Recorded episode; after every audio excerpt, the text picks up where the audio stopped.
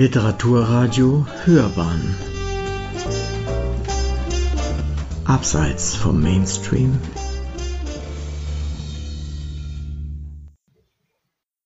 Ich lese jetzt das Kapitel Helden und Duckmäuser aus dem Buch Morning has Broken, Untertitel Leben, Reisen, Schreiben.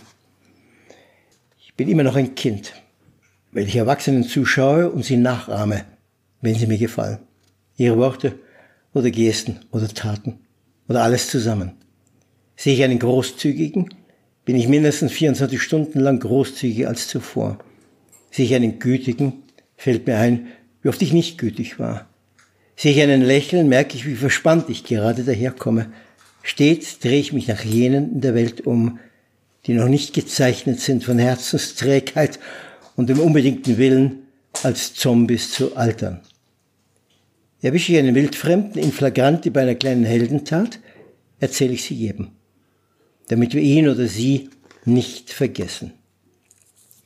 Mein Enthusiasmus hat seine Kehrseite. Begegnen mir die Geizkrägen und Grimmigen, die ungenießbaren Schafsköpfe und Befehlsempfänger, dann zeige ich eiskalt mit dem Finger auf sie. Auch von ihnen muss ich reden, sonst platze ich. Konkret. Ich war für einen Tag in einer deutschen Großstadt. Der Name spielt keine Rolle, das überall so hätte sein können. Ein guter Tag, denn ich lernte etwas über das Leben. Kurz vor neun begann die erste Lehrstunde in der U-Bahn.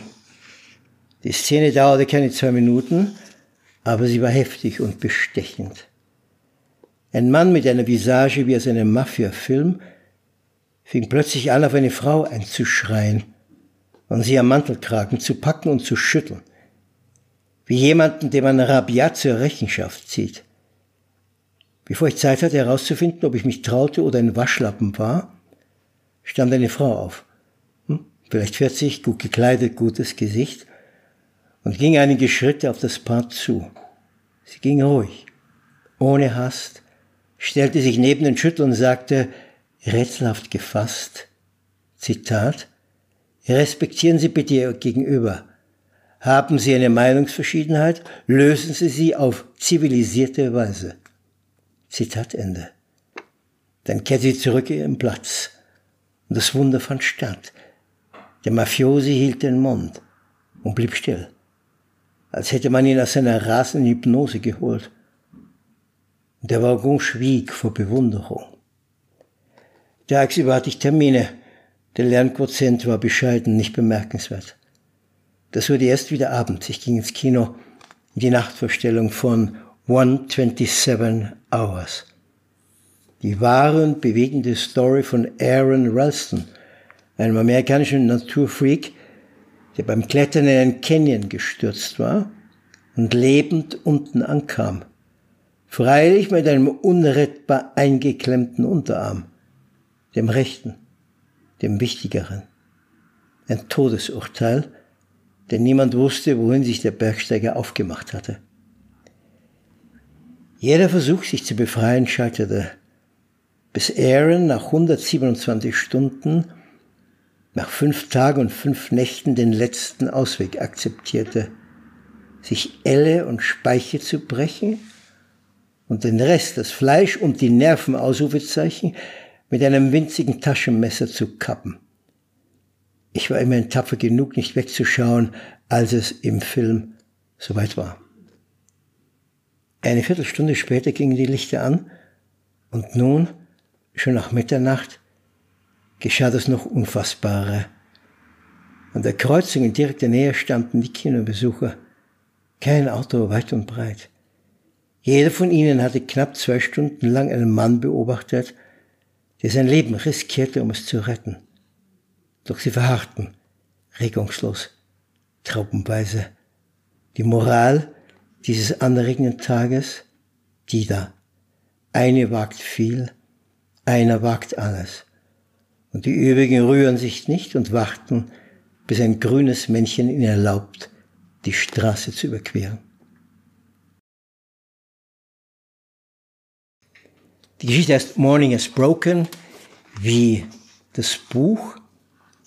Das ist nicht die Hauptgeschichte, aber es ist eine Geschichte, die ist bilde ich mir ein, wert ist fortgelesen zu werden. Und ich habe den Titel auch gewählt, weil jeder in Deutschland kennt ja, auch wenn er nicht Englisch spricht, weiß er um dieses wunderbare Lied und um was es bedeutet. Okay, also Morning has broken. Ein Sommertag. Eine laue Brise und eine Temperatur, die nichts als Glück verheißt. Das kommen wird, wenn auch über Umwege. Ich sitze auf der Terrasse eines Cafés, das noch nicht offen hat. Eine Frau, wohl eine Angestellte, kommt und fordert barsch, mich zu entfernen. Sie müsse die Kette aufsperren, die die Stühle verbindet. Seltsam, denn das Schloss befindet sich fünf Meter entfernt. Mein Hinweis zählt nicht. So wenig wie der Wunsch, einen Espresso zu bestellen. Die Frau mit dem Schlüssel will ihre kleine Macht nicht hergeben. Verstanden. Hier wirtschaftet eine Unglückliche, die jetzt um 8.53 Uhr ihr Unglück mit mir teilt. Die toxische Luft vertreibt mich. Ich gehe über die Straße, warte stehend. Um neun macht das Postamt hier auf, wo ich ein nach Wochen gefundenes Päckchen abholen soll. Zeit genug, um der Unglücklichen zuzuschauen, wie sie gleich wieder um sich schießt. Ihr Giftbecher scheint randvoll zu sein. Eine ältere Dame fährt mit ihrem Rollstuhl nah an ein Tischchen des Cafés heran, ganz offensichtlich, um den Sonnenplatz zu genießen, mit einem Kaffee, vermutlich. Doch auch Behinderte haben hier keine Chance. Die Kriegerin verweist sie eiskalt auf die Tatsache, dass das Café noch geschlossen ist. Ich auf die Uhr, noch drei Minuten geschlossen. Jedes Gramm Macht zählt. In der Soziologie gibt es den Begriff des eskalierenden Commitments. Doppelpunkt. Man hat in etwas investiert und kann nicht mehr aufhören, selbst wenn man spürt, dass es falsch läuft, weiter zu investieren, statt frühzeitig und mit überschaubarem Verlust auszusteigen. So etwas Ähnliches passiert hier im übertragenen Sinn. Mag sein, dass die Missgelaunte eine leise Stimme hört, die ihr rät, von ihrer Boshaftigkeit zu lassen und einen friedlicheren Gang einzulegen. Aber sie ist in Fahrt. Ihr Unmut, über was nur, ist nicht zu bremsen. So geifert sie, haltlos ihrer Laune ausgeliefert. Als ich von Paris nach Berlin zu Fuß und ohne Geld wanderte, kam ich durch eine Kleinstadt, wo es ein Büro gab, in dem les gens du voyage das wären die Roma, die Sinti und alle ohne festen Wohnsitz, einen Gutschein über 10 Euro bekamen. Den konnten sie im Namenssupermarkt einlösen, nur Alkohol, den gab es dafür nicht. Die Frau hinter dem Schreibtisch war ausgesprochen höflich, ja durchaus bekümmert. Ich sah bereits aus wie jemand, der auf der Straße lebte. Etwas Wehmütiges war um sie, was wahrscheinlich nichts mit ihrem Beruf zu tun hatte, nichts mit dem, was sie jeden Tag sah. Nein, vielleicht war es die Traurigkeit einer kaputten Liebe oder der Verlust eines Menschen oder die Aussicht auf eine böse Krankheit. Klar, nur Vermutungen. Unversehens war ich, bilde ich mir ein, gerührter von ihr als sie von mir und wollte plötzlich Magier sein, der nur das eine erlösende Wort aussprechen müsste – um diese Frau zu retten, ja sie einen Zustand von Heiterkeit und Leichtigkeit zu zaubern. Jener harmlose Größenwahn hat mich seitdem nicht verlassen, obwohl es das eine Wort nicht gibt. Dennoch, bisweilen träume ich, auch heute, als ich dem Kaffeedrachen zusehe, wie er schwer beladen den Tag beginnt. Ich gehe zur Post, die endlich öffnet. Doch wir dürfen nicht hinein, weil eine Postfrau uns wegscheucht. Treten Sie zurück! Ich will die Tür öffnen. Ein überraschender Satz, denn niemand steht im Weg. Okay, die zweite Unglückliche, noch eine, die kommandieren muss, um sich am Leben zu führen. Wie heißt es in Morning Has Broken von Cat Stevens? Mine is the sunlight. Mine is the morning. Aber hier haben wir zwei, die vom Sonnenlicht an einem hellen Morgen nichts wissen wollen. In ihren Köpfen ist es düster, traurig bewölkt. Ein Tagtraum fällt mir ein, der mich seit Jahrzehnten begleitet. Ich bin wieder einmal als Master of the Universe unterwegs und kann bestimmen, dass ein Vorfall wiederholt wird. Freilich unter entschieden angenehmeren Voraussetzungen. Wobei die ungute Fassung verschwindet, automatisch überschrieben wird. So hätten wir eine Frau, die mich auf der Terrasse freudestrahlend begrüßt, und eine andere Frau, die schwungvoll mit einem Lächeln die Tür aufsperrt, und einen Mann, mich, der als Weltmann mit einem bestechend coolen Grinsen ein Problem aus der Welt schafft. Wie kindlich, denn mir niemand unter acht Milliarden kann ich Geschehenes ungeschehen machen. Die Vergangene bleibt unverbesserlich. Und dennoch, ich kann versuchen, sie neu zu inszenieren, wie heute, wie jetzt, da ich gerade stark bin, nicht gekränkt, nicht nachtragend, dafür himmelblau bestrahlt und federleicht. Ich gehe mit einem friedlichen Körper zurück ins Café, mit einem Gesicht, das nichts als Wohlwollen signalisiert. Und die Unwirsche sieht mich, ist smart und versteht zugleich mein Angebot. Gewiss ihr Lächeln ist noch scheu, noch nicht sicher, ob sie dem Frieden trauen soll. Als sie den Espresso und das Baiser bringt, tun wir so, als wäre 15 Minuten nichts geschehen. Okay. Das entscheidende Wort habe ich noch immer nicht entdeckt, aber bisweilen gelingt meine Mühelosigkeit, die andere von ihrer Mühsal befreit. Ein paar Momente lang. Immerhin. Okay. Danke, meine Herrschaften.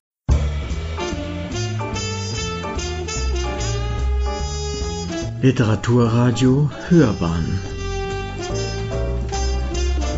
Abseits vom Mainstream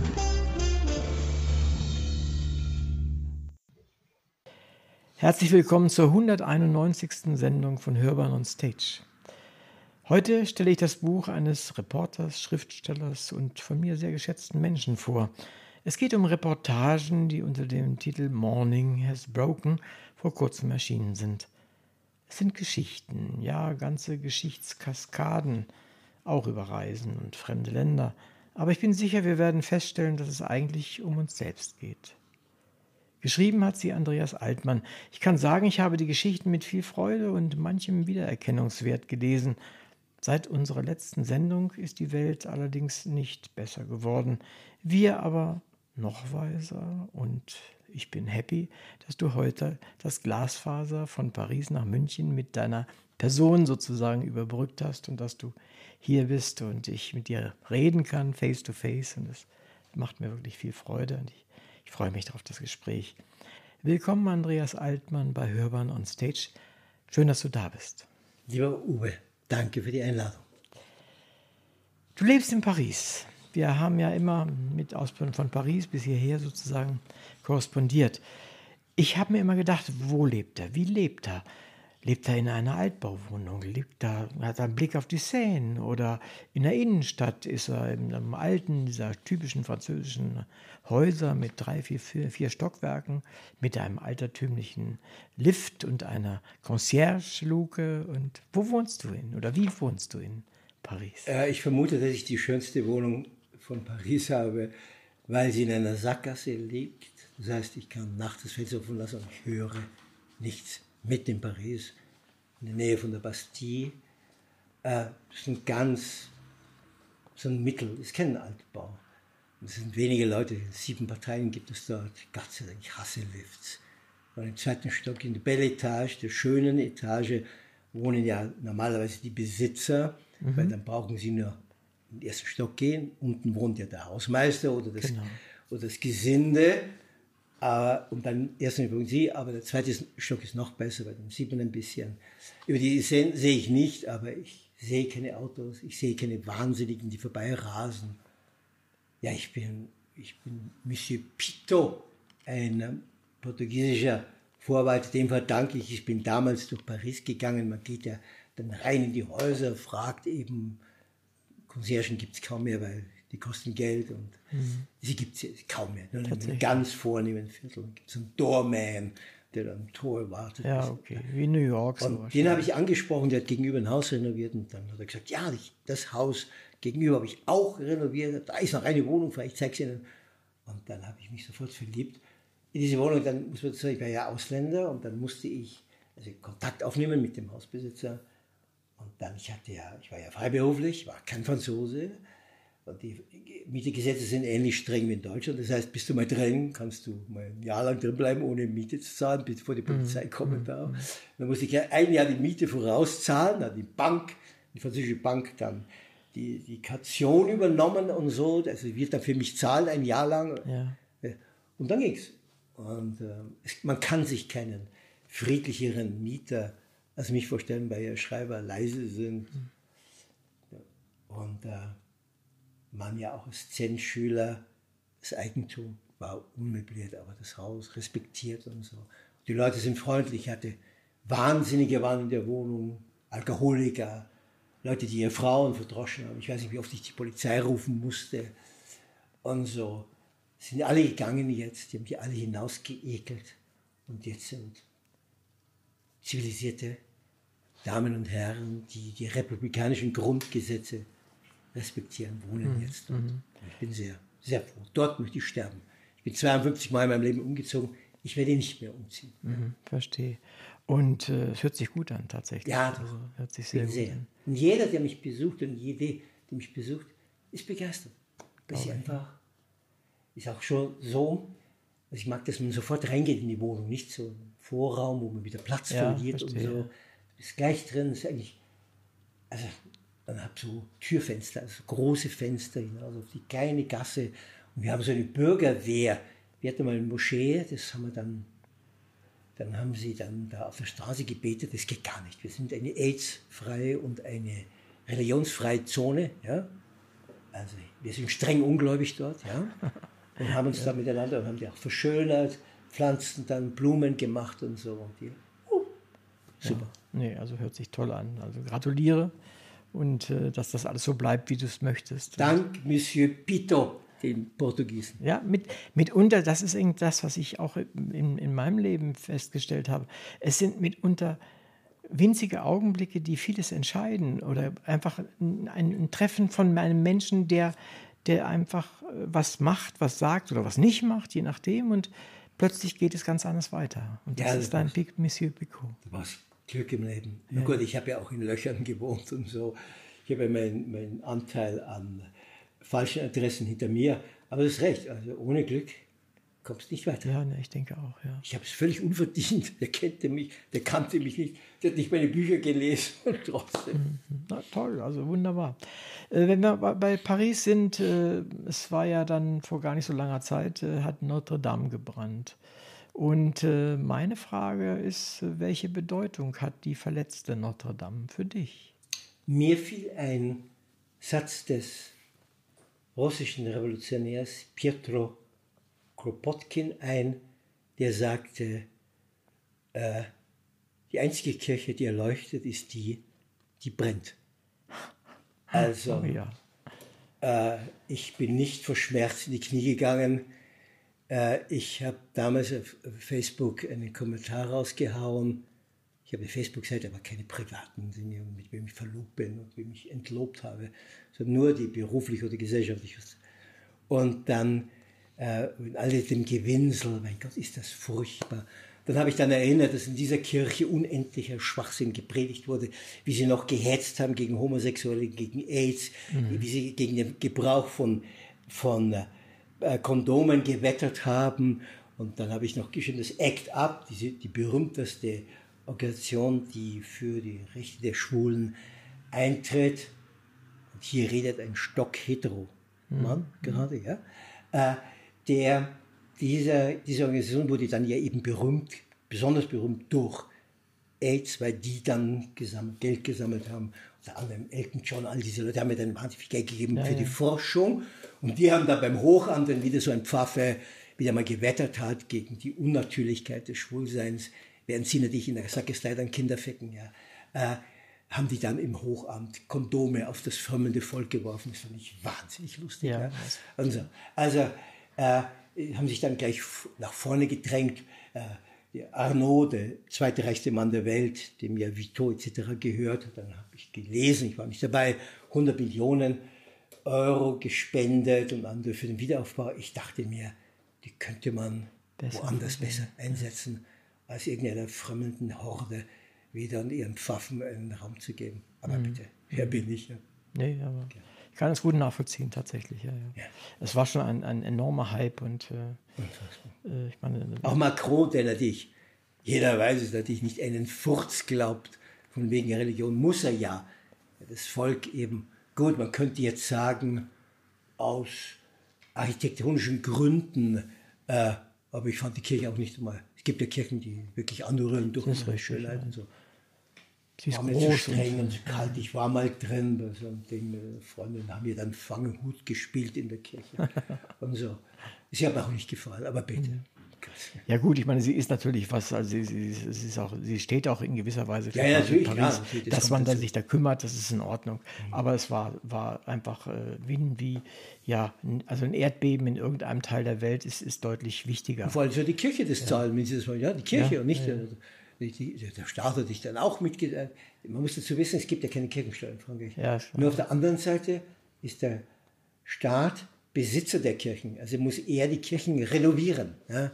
Aber Gott sei Dank läuft es ja wie bei uns. Viele Kirchen werden aufgegeben, verkauft. Mhm, Jetzt mal wieder gelesen, einen Bericht in Frankreich, wird ein Hotel daraus gemacht. Ah, okay. Da passiert endlich nachts Ja. in dieser Kirche was Ja, was, ja. Sinnliches. Richtig, Und nicht ja. Schwachsinn gepredigt.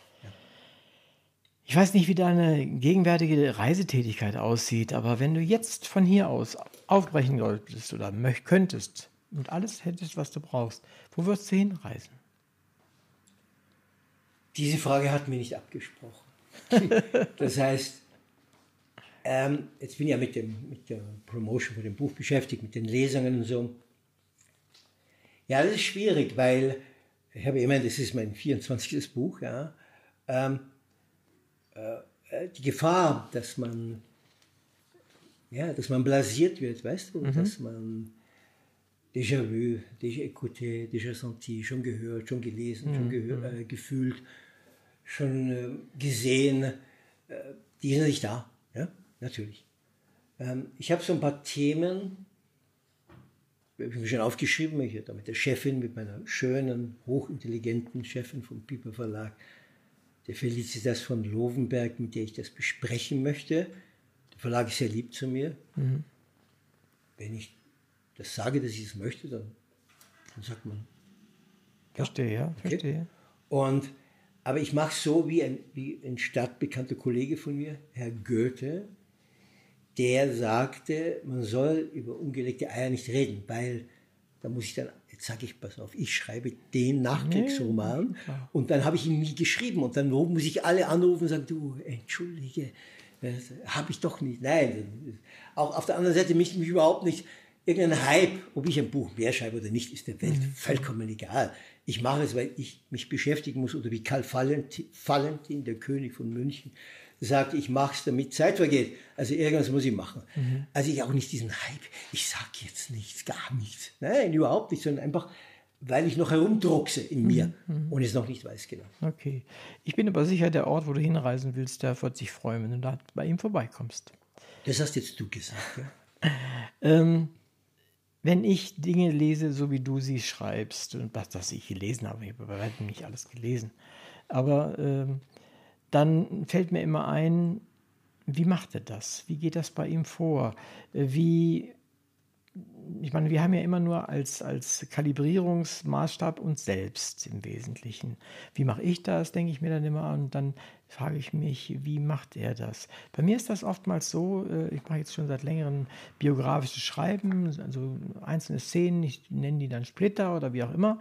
Jedenfalls, dann setze ich mich an meinen Computer und äh, mache die Augen zu und überlege mir so, was, was fällt mir denn, was kommt denn da? Und dann, wenn was kommt, dann habe ich im Moment Zugriff, mache eine, mach eine kleine vorläufige Überschrift und dann schreibe ich mir die auf und dann suche ich weiter. Ich kann aber an dieser Überschrift später immer weiterschreiben, weil ich einmal diese Erinnerung wieder nach oben geholt habe.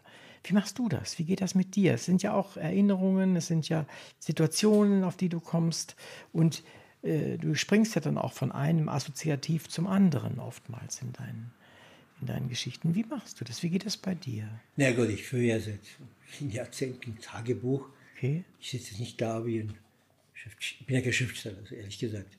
Äh, Das ist, den Titel verdiene ich nicht, weil ich Schriftsteller ist für mich der, jemand, der die Welt neu erfindet, der romanisch hat. Verstehe, ja? was du das meinst, ja. Ich habe keine Fantasie, also zumindest nicht genug. Irgendeinen Dreck könnte ich schon zusammenschmieren, aber das ist ja nicht.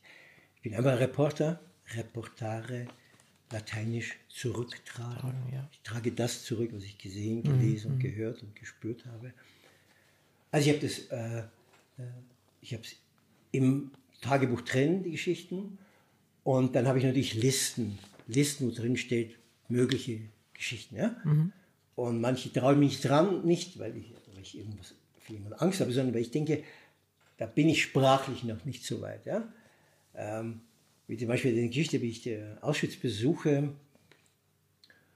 Und die Gefahr bei dieser Geschichte zum Beispiel ist, dass du in diesen, in diesen, in diesen Elendston verfällst, ja, diesen, es gibt dieses wunderbare englische Wort, look at me grieve, schau mal, wie ergriffen ich bin und so. Und damit dieser ganze Scheiß wegfällt, damit du lakonisch wirst, das dauert unendlich lang. Es gibt einen anderen stadtbekannten Kollegen von mir, von Ernest Hemingway, der meinte, ah, schreiben lernen, wie lang das dauert. Hm, ich vermute ein Leben lang. Ja? Also, also manche Sachen traue ich mir nicht dran, weil ich noch nicht die Sprache gefunden habe, wie auch damals mit dem Scheißleben, das Scheißleben meines Vaters, das Scheißleben meiner Mutter, meine eigene Scheißjugend.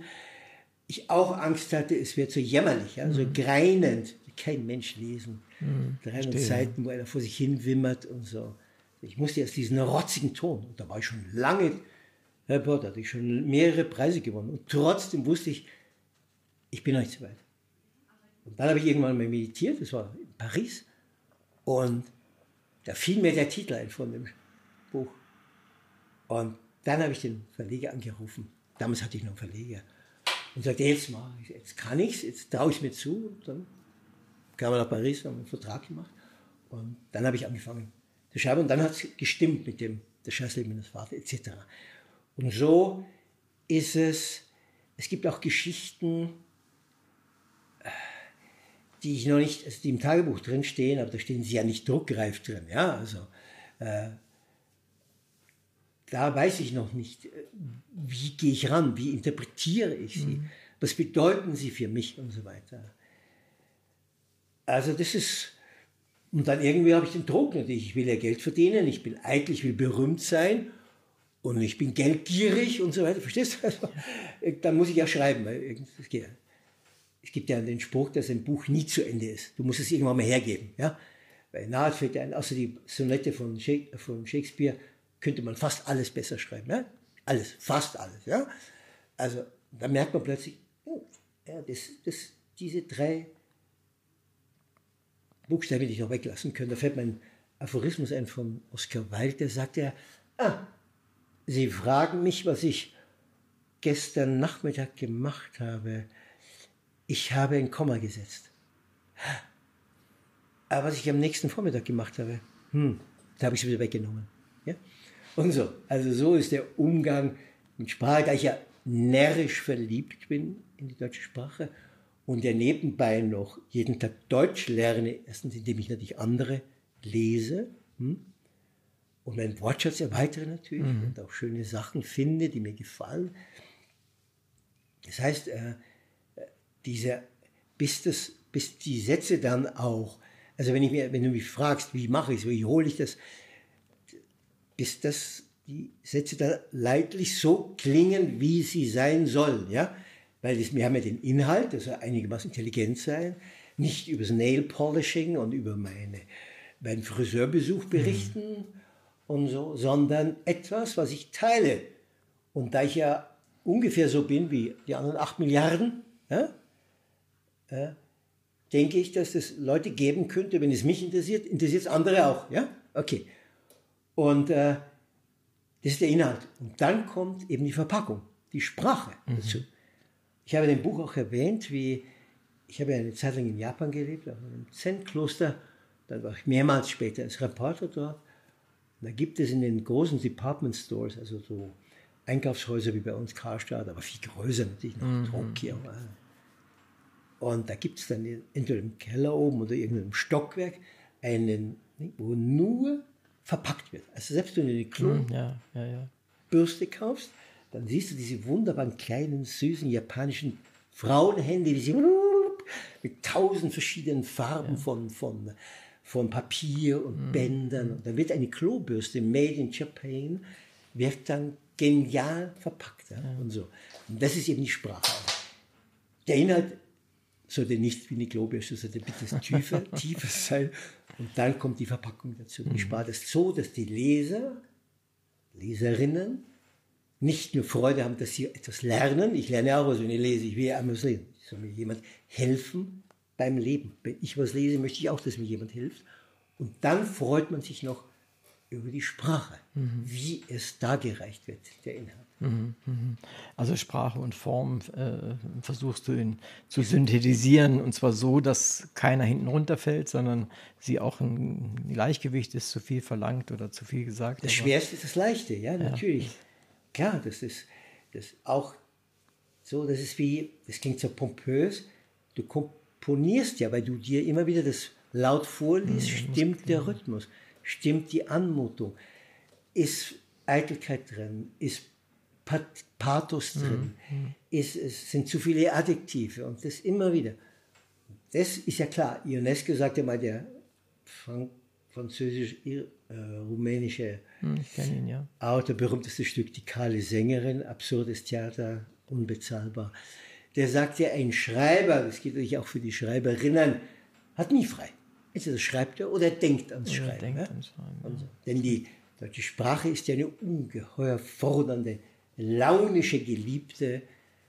Nur ein zutiefst ergebener Verehrer von ihr hat das Recht, mit ihr in Anführungszeichen zu verkehren. Mhm.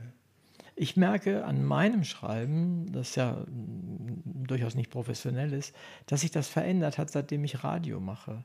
Und zwar schreibe ich plötzlich fürs Sprechen, ohne dass ich das will. Ich habe früher fürs Lesen geschrieben, das merkt man auch an den Texten. Äh, und mittlerweile kann man meine Texte, ohne sie irgendwie anzufassen und anzupassen, einfach lesen, vorlesen, laut vorlesen. Und das ist ganz von allein gekommen. Merkst du Veränderungen in deinem äh, Schreiben, die in irgendeiner Weise auf solche Einflüsse zurückzuführen sind? Ich muss erst einmal das hohe Lied auf das Radio singen. Ähm, ich habe ich hab keinen Fernseher zu Hause. Ähm, ich habe vier Radios äh, ich habe mir jetzt vor kurzem mit einem gekauft, weil ich, wäre ich nicht schreibe, wäre ich Radioman geworden. Ja? Ähm, ja, natürlich, das wäre ja furchtbar, wenn man sich, derjenige, der schreibt, nicht ändern würde. Es gibt diesen schönen äh, von Herrn Keuner, das Buch von Herrn Keuner, von Bert Brecht. Und der Keuner begegnet Herrn Wirr. Und der Herr Wirr sagt zum Herrn Keuner, ach, Sie haben sich gar nicht verändert. Oh je, sagt der Keuner und erbleichte. Ja? Also ich meine, das wäre ja schrecklich. Schrecklich. Ja, ich, ich bin jetzt professionell 35 Jahre im Geschäft. Natürlich, das heißt, du wirst, wenn du bereitwillig bist und nicht beratungsresistent mhm. und wenn du offen bist und wenn du belehrbar bist im guten Sinne, dann wird die Sprache schlanker, dann gibt es weniger Adjektive dann wird es lakonischer, dann wird es unaufgeregter, nicht mehr mhm. mit den roten Flecken und du dich mhm. hinkniest vor deinen mhm. eigenen, ja, ja. Äh, vor deinen eigenen Geschichten äh, ich, oder eigenen Ausdrücken. Ich erinnere mich, ich hatte, ein, wie ich noch also reiner Magazinreporter war, äh, hatte ich eine, eine Geschichte für Mare, habe ich damals gemacht und die war in Kalifornien, Mare hatte immer, soll immer was mit Meer zu tun haben. Mhm. Und ich hatte einen Leihwagen und dann äh, war ich hungrig und dann sah ich irgend so ein Drive-In von McDonalds und er hatte ein Radio an, den einzigen Radiosender, den man in Amerika aushält, ohne von schwachsinniger Werbung vernichtet zu werden, das ist der Public Radio. Und da gibt es ja keine Werbung, der lebt von Spenden. Und da schalte ich ein und da redet Stephen King. Mhm. Großartig, Stephen King, ein Interview mit ihm. Und ich lese zwar keine Romane, aber ich, ich wundere das. Die ungeheure Geschichten, die der raus hat. Ja. Und dann sagte er, erzählte er von seinem Sohn, der damals 13, 14 war und ein Fan von Stan Getz. Stan Getz ist der berühmteste Tenorsaxophonist, der natürlich Ah, okay. alle berühmten von Drogen, Alkohol vernichtet wurde, wie The Bird, Charlie Parker und so weiter. Aber hat ein wunderbares Saxophon gespielt und der sagte zu seinem Vater, Vater, ich möchte ein Saxophon. Ja? Hat der Vater gesagt, der sehr darauf achtet, dass der Sohn nicht verwöhnt wird. Okay, beim nächsten Geburtstag kaufe ich dir ein Saxophon. Er kauft ihm das, zahlt ihm natürlich die Stunden, ja? Und dann erzählt er, dass der Sohn eine Zeit lang, okay, und dann 13, 14, Pubertät, hat das Interesse verloren. Und sagt, das ist natürlich völlig normal, ein Ja, 14-Jähriger. klar, ja, klar. Aber beim Schreiben geht's nicht so. Wenn du dich mal entschieden hast, dann musst du jeden Tag, 24 Stunden lang, leidenschaftlich sein. Und das, was du machst, lieben, ohne dich selbst zu verlieben. Und dann diese Art zu leben, Kirsche, muss ja zwangsläufig, wenn du danach auch Leute liest, die du heimlich zugibst, die vielleicht besser sind als du, musst du dich ändern mit der Zeit. Dein Schreiben muss anders werden.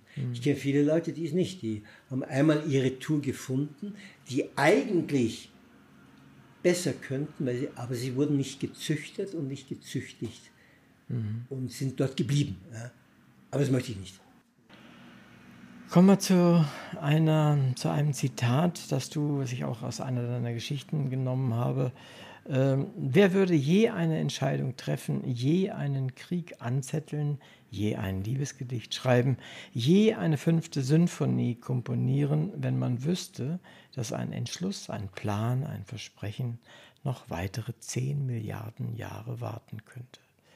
Das ist in den Die Toten und äh, Die Geschichte, die Toten, ja. ne, es sind die Toten. Und äh, dann ist so, meine Frage ist, bei dieser, wenn ich diesen Satz wörtlich, also ziemlich wörtlich nehme, inhaltlich wörtlich nehme, müssten dann nicht die Entscheidungen, die wir treffen, zum Ende unseres normalen biologisch zu erwartenden Lebens zunehmen und deutlicher werden?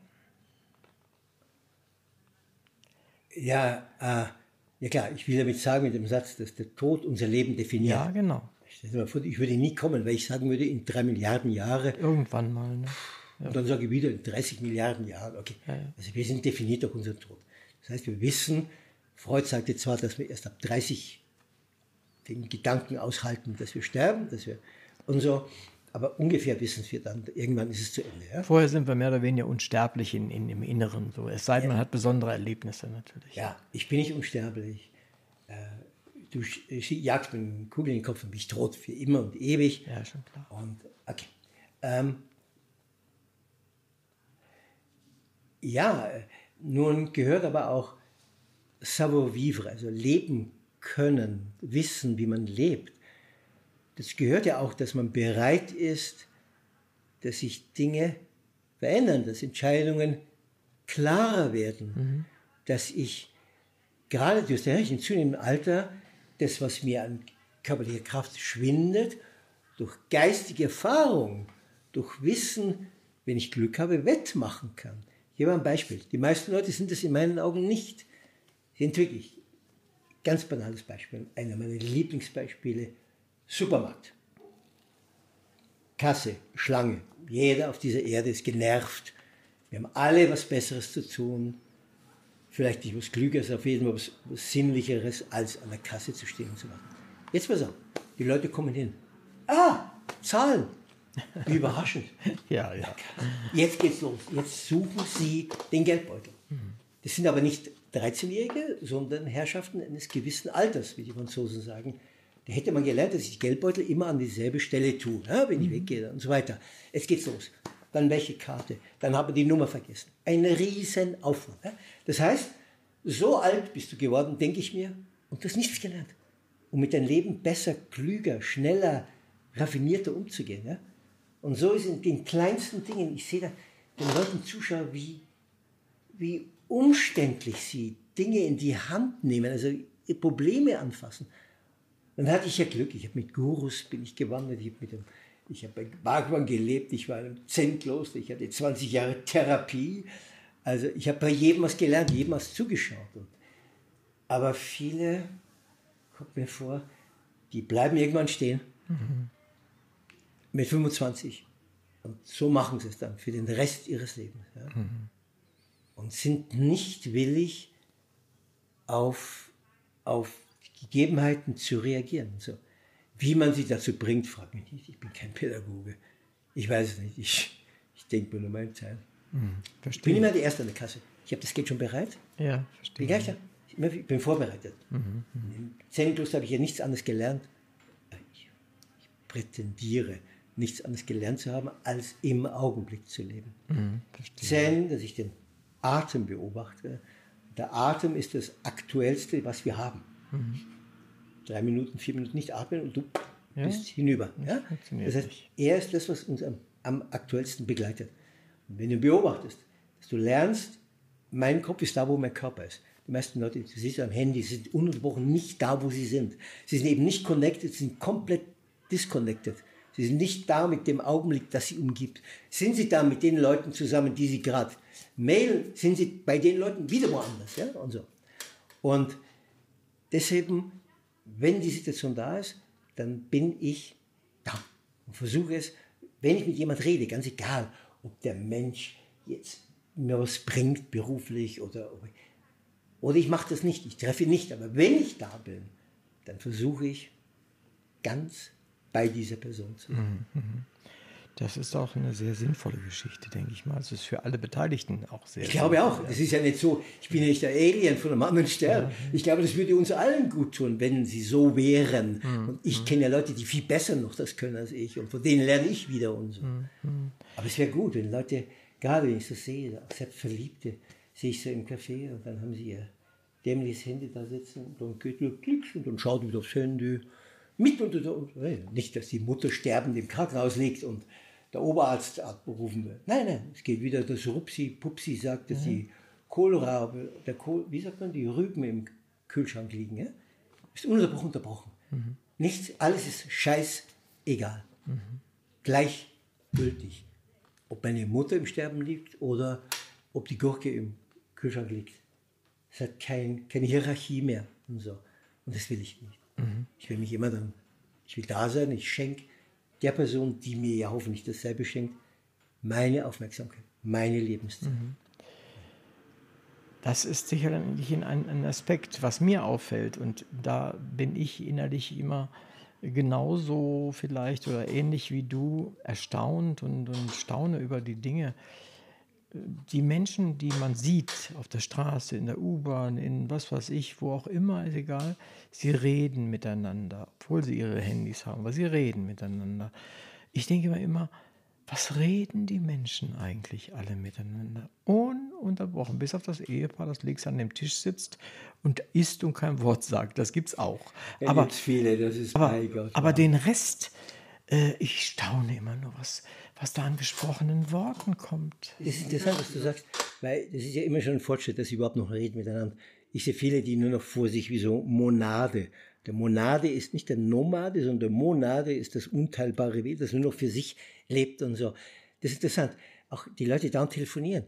Also wenn ich jetzt der Private Consultant of the American President Biden wäre, das Biden mich anruft und sagt, du, Alter, hör mal zu, was machen wir in Israel und so weiter. Ja. Nein, bin ich ja nicht. Also die Nachrichten, die ich hinaus trompete in die Welt, können ruhig warten. Ich brauche das nicht. Die Erdachse dreht sich dann nicht in die andere Richtung. Ja, dieses, sind sie einsam, die Leute? Wissen sie nicht, wie sie ihre Zeit totschlagen sollen? Äh, ich war bei einer Lesung und dann hat mir die Bibliothekarin noch ein kurzes Stück mitgenommen zu meinem Hotel und dann hat sie mir, hat sie, hat sie darüber gesagt, dass die, das Niveau der Bücher, die sie einkaufen, immer niedriger wird. Immer dünner, mit mehr Bildern. Weil die Unlust, geistig zu wachsen, geistig sich auseinandersetzen, grandios wächst. Es ist nicht mehr zu machen. Klar, die Verdummung durch TikTok, die Verdummung durch Instagram wo Frauen ihren Titten oder ihren Hintern hinausstrecken oder Männer ihre dämlichen Muskeln und so, wo es absolut nicht mehr ums Hirn geht, ja? Alles, das ist höchst verpönt.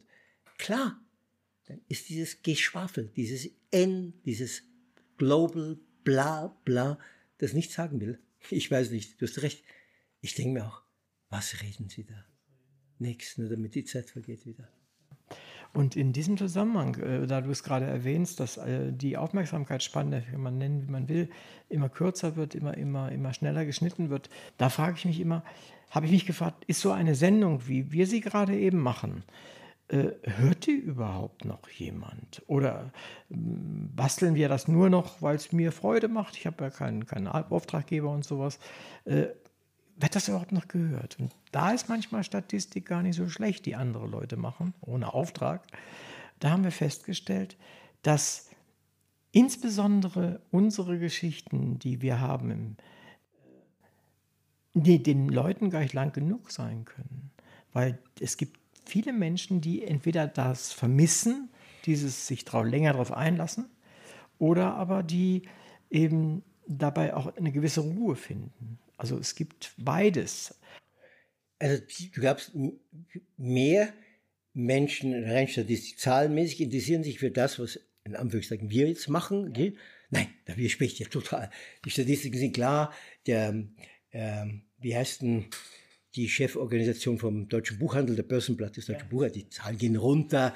Es ist noch nicht deshalb so katastrophal, weil halt mehr Fantasy gekauft wird und so weiter und wie wie bumse ich am besten meine Ehefrau, wie wird sie am glücklichsten, wie mache ich meinen Mann hot. Also diese Ratgeber, dieses billige Scheiß, aber die Belletristik, die wirkliche Literatur, geht einfach runter. Da brauchen wir überhaupt nicht diskutieren. Das ist keine Interpretationsfrage.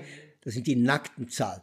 Nein, das glaube ich ganz sicher nicht. Ich, ich verstehe, glaube, was Sie meinen, aber wir, wir reden gerade aneinander vorbei. Das, äh, ich meine jetzt nicht äh, Romane oder Belletristik oder was auch immer oder Lyrik. Nein, ich meine so eine Sendung, wie wir sie jetzt Ja, das ist, egal, ist egal. Das ist ja auch Geist. Ja, ja, ja ich bin sicher, dass es Menschen, ich bin nicht der Einzige, der jammert über, den, über die äh, äh, globale Verblödung. Na, sicher nicht.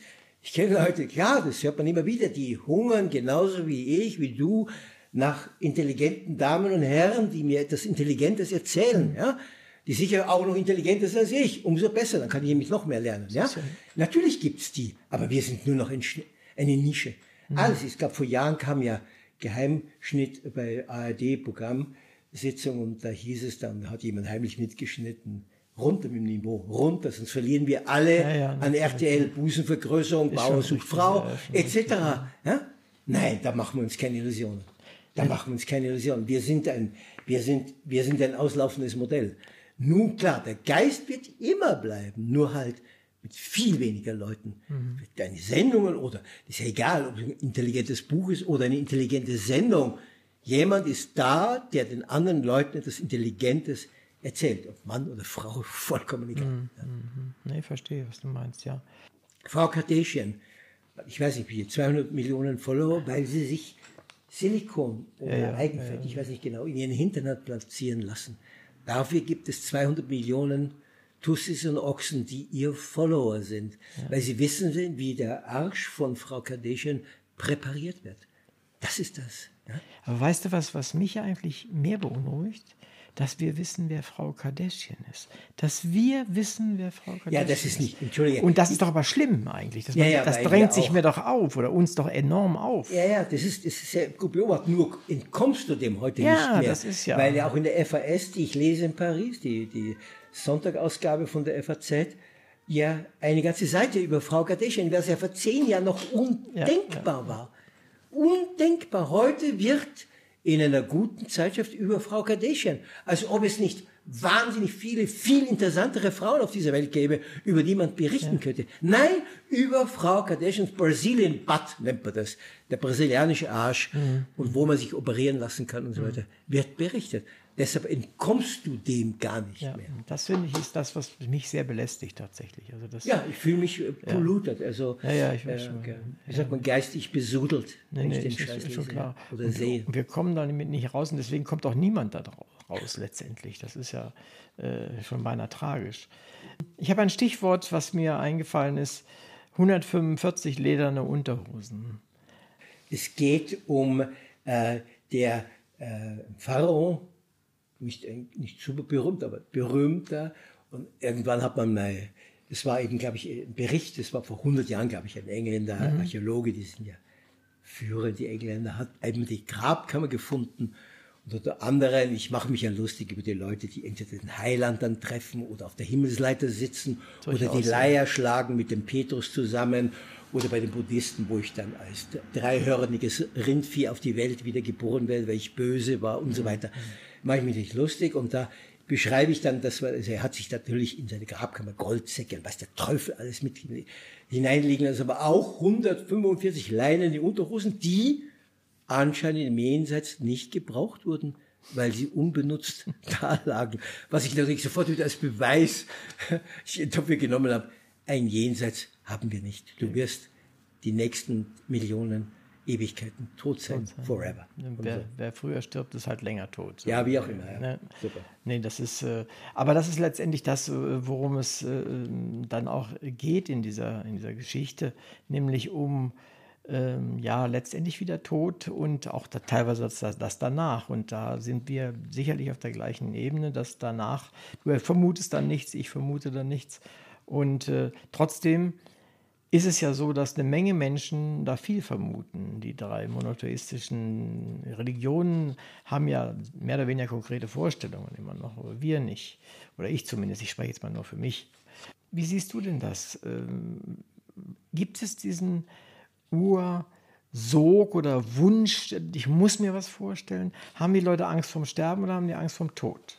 Also denke ich an einen großen österreichischen Sohn, an Sigmund, freut. Ich denke besonders, weil ich mal in Paris, in Paris sage ich, in Wien gelebt habe, gegenüber von der Berggasse 20, wo ah, er gelebt ja, hat, was genau. heute, ein, was heute ein, ein Museum ist.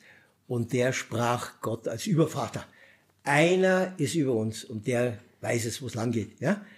Klar ist der Tod zu sterben ein Skandal ohne Namen. Wir verlassen die, die wir lieben. Mhm. Sie müssen uns verlassen. Wir gehen allein, wir sind allein. Beim Sterben ist jeder der Erste. Ja? Und viele halten diesen Gedanken nicht aus. Und deshalb erfinden sich na, irgendwelche Gespinste, um mit diesem skandalösen Tatsache, dass wir aufhören müssen zu leben, nachdem wir so viel investiert haben, so viel gearbeitet haben. Deshalb dieser unbedingte Wunsch, deshalb kann man ja auch nicht, man sieht ja jetzt gerade wieder in Israel und Palästina, wie schön, dass alle diese Pappkameraden sich vorne hinstellen und sagen, Israel hat ein Recht auf seine Verteidigung. Ich würde gern, dass wir einen Politiker haben, der sagt, wir haben auch ein Recht auf das Land der Palästinenser, die ein eigenes mhm. Volk, eine eigene, und nicht das Recht der Israelis, ihnen seit 70 Jahren ihr Land zu stehlen. Aber das ist eine andere Geschichte. Das heißt, äh, Religion ist für mich das per se das Böse.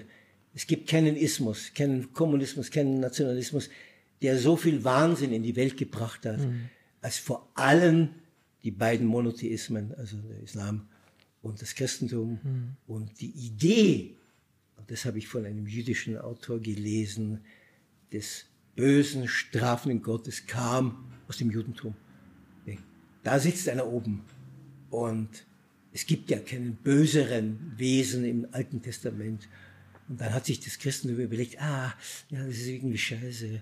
Da steht drin, achtmal die Homosexuellen totschlagen, mhm. Frauen steinigen. Uh, das moderne Zeit. Jetzt erfinden wir uns in Jesus, ja, der dann vergibt. Das Schöne ist, ich habe in einem meiner Bücher dann, ja, das schon ganz jung wie schon war, das Neue Testament durchgesucht.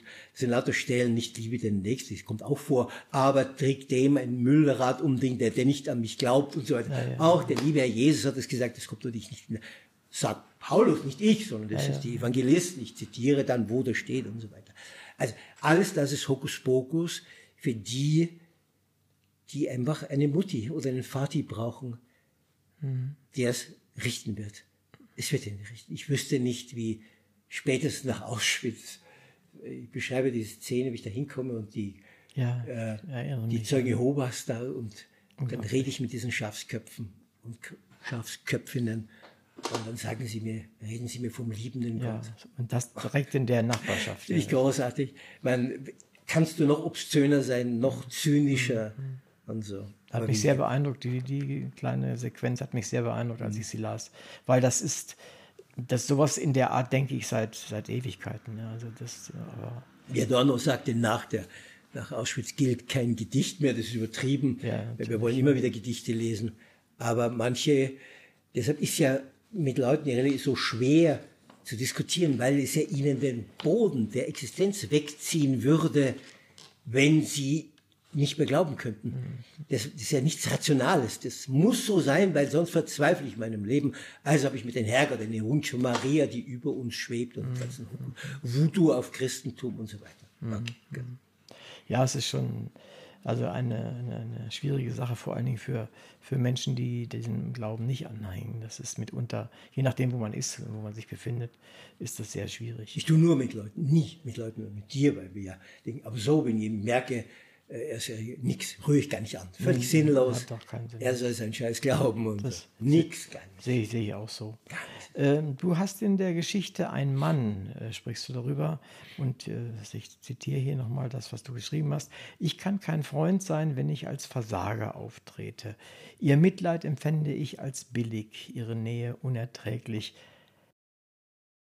Ich glaube, dass solche Leute natürlich, und das habe ich nur bei Gott bewiesen, ich habe ja auch in einem in einem Buch äh, Gebrauchsanweisung äh, für äh, Heimat über das Kapitel Freunde und da habe ich ganz bewusst, also ich habe Freunden geholfen und ich bin der Meistverdiener von all meinen Freunden, ja, und, äh, und ich habe so einige Batzen Geld nicht mehr zurückbekommen. Auf der einen Seite, weil ich es einsehe, weil die einfach nichts hatte, aber auf der anderen Seite hatten sie aber wollten nicht mehr mhm. und so weiter.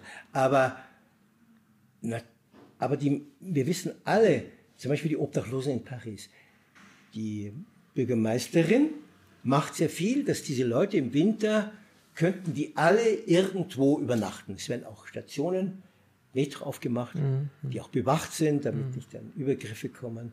Es gibt diese Obdachlosen, aber viele sind so kaputt, dass sie das nicht mehr wollen. Die halten andere Menschen nicht mehr aus, sie haben Angst auch, dass sie mhm. beraubt werden und so weiter. Und so denke ich mir, dass diese Leute, die, wenn du dann so richtig, ich beschreibe deinen Mann, den ich auf der Straße ich finde, weiß, ja, ja, ja. Äh, wenn du dann so richtig abkackst, ja, dann willst du auch. Also das, was ich da so, sage, so, bin ich ah, nicht allein. Ich glaube, das andere auch so. Ich will dann keine Freunde mehr. Ich will nicht, dass sie mich so sehen. Ja? Ja, ja. Aber wenn einer in Not ist, und, und, ja, dann hoffe ich, dass ich freunds genug bin, hm. um ihm zu helfen. Hm. Äh, mitempfinden, was in dem anderen vorgehen mag. Und ähm, wie weit geht das bei dir?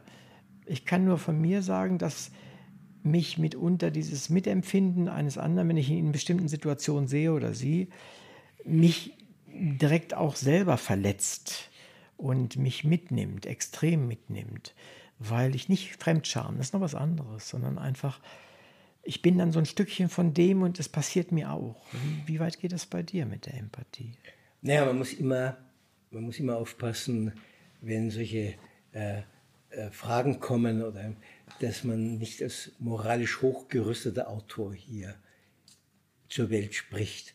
Äh, jeder ist, äh, wird sich gern schmücken, ich bin empathisch, ich bin Antirassist, man darf nicht bedenken, da ist es schönes Wetter, du hast einen Salat mit French Dressing, da bin ich natürlich Antirassist, kommen aber 15 Schwarze in dein Nebenhaus und machen dann um drei Uhr Rumba-Bumba-Musik, dann weiß ich nicht, wie schnell du anders denkst. Nur die meisten Leute kennen sich viel zu wenig, als dass sie wüssten, dass die, wenn sie sagen, ich bin kein Rassist, sage ich ihnen, ihr habt keine Ahnung, du weißt überhaupt nichts von dir, ja? Du bist nur bei gutem Wetter und wenn die mhm. ganz weit weg sind, dann bist du keiner. Mhm.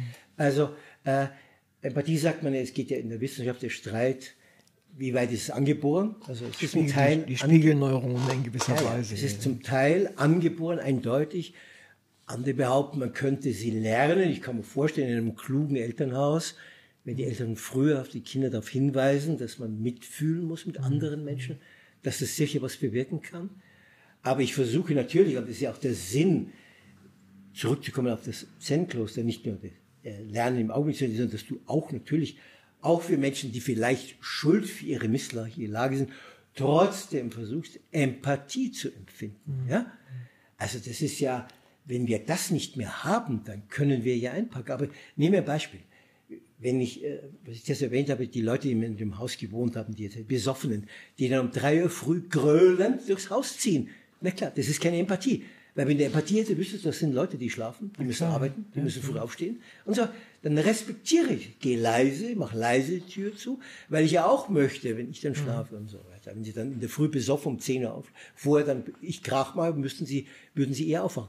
Also, das würde ich sehr raten, dass Leute nachdenken darüber, wie sie mehr andere empfinden. Es gibt das Beispiel von Simone, meine kleine Fünf-Minuten-Freundin, acht Jahre vermutlich, wo ich äh, durch eine, äh, durch eine Bahnhofstür gehe. Das ist ein Kapitel, das ja mit Empathie, Ja, Lob der ja. Höflichkeit zu tun hat. Und äh, normalerweise, wenn man also die zivilisatorischen Grundregeln gelernt hat, dann geht man so eine Tür und schaut zurück, ob jemand folgt. Ja, Ja, natürlich, Und dann mach, halte ich natürlich, kostet mich ja nichts, eine Nee. Sekunde, die Tür auf. Meist nicht, bumm, fällt die Nase vor der, die Tür vor der Nase zu und dann gehe ich durch diese Tür. So ein kleines Mädchen, vermutlich acht Jahre, und später habe ich kurz mit ihr gesprochen, die Simone hat dann ihren, ich weiß nicht, 30 Kilo gegen die Tür gestemmt, damit ich durchgehen konnte. Also dieses Mädchen, diese kleine Dame, hat das schon gelernt und so. Empathie. Das ist klar, wir, vor, es macht das Leben einfach wie, wir sind alle schlecht drauf, wenn jemand Bösartiges und irgendwas Dämliches sagt. Und wie freut es uns, wenn irgendein freundlicher Satz kommt, eine kleine Geste. Es sind ja keine Heldentaten, es geht ja um Kleinigkeiten im Alltag. Hm, ist richtig, das wär's, ja. ja. Ich bin dir übrigens sehr dankbar für etwas, was ich entdeckt habe in dem Buch. Nämlich, es gibt ein Buch, das ich sehr, sehr mag und das ich nie zu Ende gelesen habe, weil ich es nicht aushalte. Und zwar ist das die Blendung. Die Blendung, ich liebe das, sowohl gelesen als auch vorgelesen. Ich habe das von einem sehr guten äh, Sprecher vorgelesen. Ich habe es nie zu Ende gelesen. Äh, immer wenn es so langsam schwierig wird, dann höre ich auf. Weiß nicht, nicht mit Bewusstsein, sondern höre damit auf.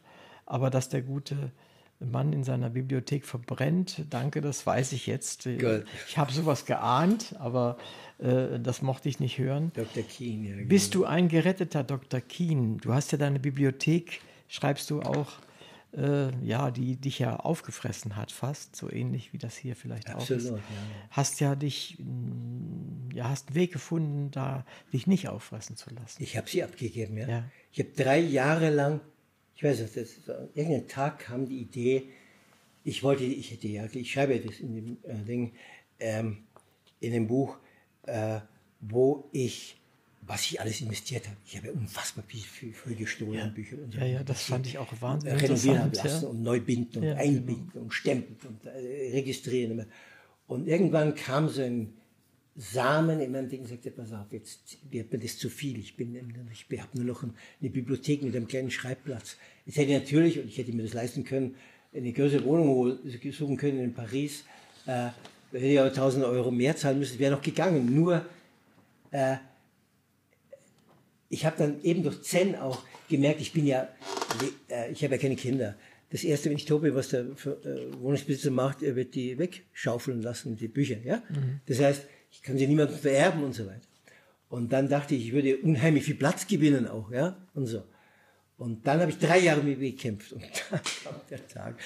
Und da habe ich dann die Wohnung auch general renovieren lassen und dann hatte ich die Kraft. Und jetzt lese ich weiterhin. Aber jetzt lasse ich das Buch liegen. Wenn ich fertig bin, freut sich jemand. Hoffentlich.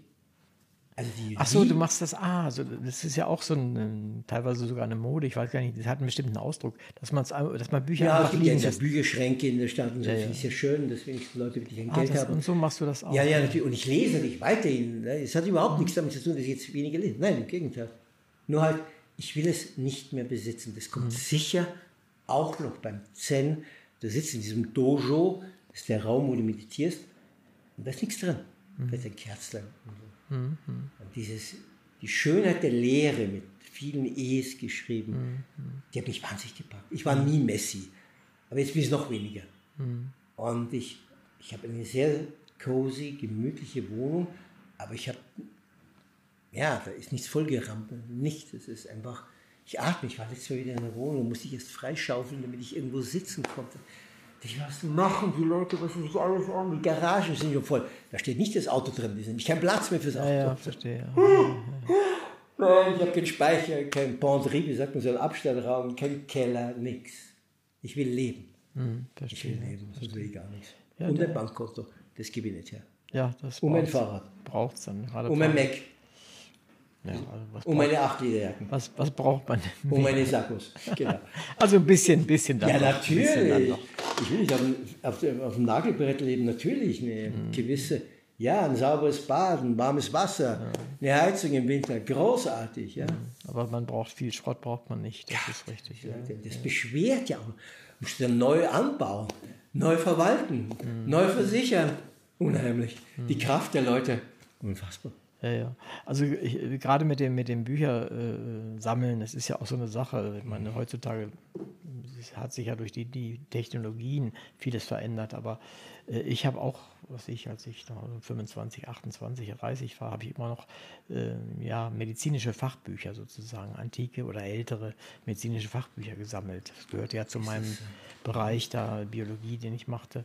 Und ähm, da stand ich dann irgendwann mal in Paris, nicht, jetzt verwechsle ich die Städte schon, in Rom, in einem Antiquariat und da sind wir, war meine Frau auch dabei und dann sind wir einmal hingegangen und ich hatte was von Gardin in der Hand und dann nochmal hingegangen und hatte den wieder in der Hand und dann, das war ein bisschen viel Geld eigentlich für den, aber dann bin ich wieder weggegangen und dann ist mir unterwegs eingefallen, warum will ich das eigentlich haben?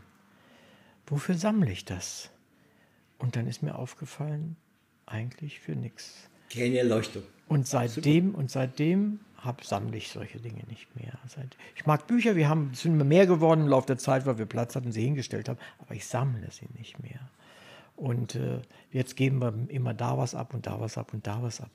Aber ich glaube, man braucht solche Momente, die einem helfen, ähm, sich selber von außen nochmal anzugucken. Ich, in dem Kapitel beschreibe ich ja auch eine Leserin, Marie ich habe mal einen anderen Namen gegeben, ich sage nicht den richtigen Namen von ihr, ich habe einen anderen Vornamen gegeben und die mir geschrieben hat, ja, sie hat in einem anderen Buch schon was gelesen über, über Abspecken und so weiter. Und dann bin ich hinauf in meinen Speicher. Und dann ist das Dreirad meiner Großmutter noch da und das alte Testen Wähltelefon vom Weiß der Teufel. Ja, ja. Und ich habe mir ist, ist vorgenommen, was sie da geschrieben haben. Ich brauche den Schrott, ich war nie oben. Und dann bin ich wieder zurück, weinend, weil ich es nicht, nicht geschafft habe. Oh, da habe ich gelacht. Ja. Wahnsinn. Schrott, den Schrott, das Dreirad von meinem Großvater. Mhm. Was mache ich mit dem Dreirad mit, von meinem ja, Großvater? Und was man es noch verkaufen kann, hat es ja wenigstens noch ein Ja, ja, aber das geht, das geht ja auch nicht. Ne? Ich habe mal übrigens, äh, du hast, schreibst ja auch eine Geschichte über, wo dir ein, ein Messi sozusagen begegnet ist. Und ich habe mal für eine Messi-Wissenschaftlerin, die sich mit diesen Menschen beschäftigt ja, hat, vom psychologischen Thema, Bereich her, habe ich mal so eine Art äh, Buch ja, sie konnte richtig das selber nicht zustande. Sie hatte den, Rahmen hingekriegt, die Inhalte und so weiter, aber sie konnte es nicht schreiben, da habe ich ihr geholfen dabei das war schon, waren schon Abgründe. Aber dann habe ich gedacht, an der einen oder anderen Stelle sind wir gar nicht so weit weg davon. Was heißt das damit? Naja, dass wir leicht in diese Messi-Schiene rutschen, weil wir immer mehr äh, meinen, dass zu uns gehört und dass wir es nicht weggeben können. Ja. Ja, das hat, hat, sich bei dir geändert offensichtlich. Nein, ich war ja nie Messi. Also ich muss dazu geben, es war nie, ich hatte nur, bevor ein Teil deine Wohnung betritt, fragst du dieses Teil, glaubst du, liebes Teil, dass das eine Wärmestube hier ist? Oder hast du Nutzen? Oder bringst du mir ästhetischen Genuss? Eine Pflanze will keinen Nutzen, aber ich habe eine Pflanze, mhm. ich habe keine, weil ich oft nicht da bin, aber äh, Freunde der Pflanze, das ist klar, weil sie Freude bringt, ist ja klar. Und wenn das nicht ist, nein, das habe ich überhaupt nicht. Da muss ich überhaupt nicht kämpfen damit. Wie auch mit den Kleidern.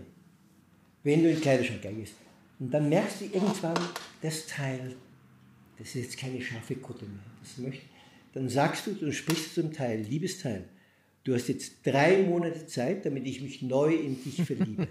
Und wenn nicht, muss ich dich entsorgen. Natürlich bringe ich es dann wohin, ja, ja, klar, ja. damit jemand was hat, gute Stücke. Aber ich behalte nichts, wenn ich merke, ich trage es nicht. Und ich habe viel mehr Klamotten, weil ich eitel bin, als ich brauche. Aber ich trage sie. Mhm, das, das jetzt kommt dann so, gibt so ein Pierre Abbé, so eine ähm, NGO, die dann das an die Leute weitergibt, die, mhm. die es bei Gott brauchen. Mhm, das finde ich auch gut. Ja. Nee, diese Messe ist sehr interessant, was du sagst, weil man weiß ja nicht in der Wissenschaft, und du hast das Stichwort schon angesprochen, es ist eine Identitätsfrage, das ist ein Teil von mir. Ja, also auch ein Dreirad, das ich nicht benutzen kann, genau, was ja. schier ist, verrostet ist, äh, was mir ein groß, groß gehört, ist Teil von mir. Was, also sagt die Person, die da nicht loskommt. Ich denke, hoffentlich ist es kein Teil von mir, weil es mir Lebenszeit stiehlt und so weiter. Aber die Menschen sind verschieden. Dann kommt unsere Raffgier im Kapitalismus dazu. Haben, wie gibt es das schöne Buch von Erich Fromm, Haben oder Sein? Ja, ja, will ich Habender sein oder will ich sein? Ich will Seiender sein, der was hat, was hat. aber das, was, er, was ihm angenehm ist und nicht, was ihn belastet. Mhm, das ist gut. In der Geschichte 100 Wunden und eine unverbrüchliche Liebe, in dieser Geschichte sprichst du vom Radfahren auch. Und du hast auch jetzt schon mehrfach dein Fahrrad erwähnt. In Paris benutzt du das ja. Ist dir das sehr wichtig? Ja, also das könnte ja eine ganz langweilige Geschichte. Es ist ja sehr viel passiert. Ich hatte ja mehrere schwere Unfälle ja, im Fahrrad. Ja, hast du auch was gesagt. Das Fahrrad war zuerst ein Symbol der Flucht von meinem Vater. Ah, okay. Und deshalb hat es diese psychologische Fracht.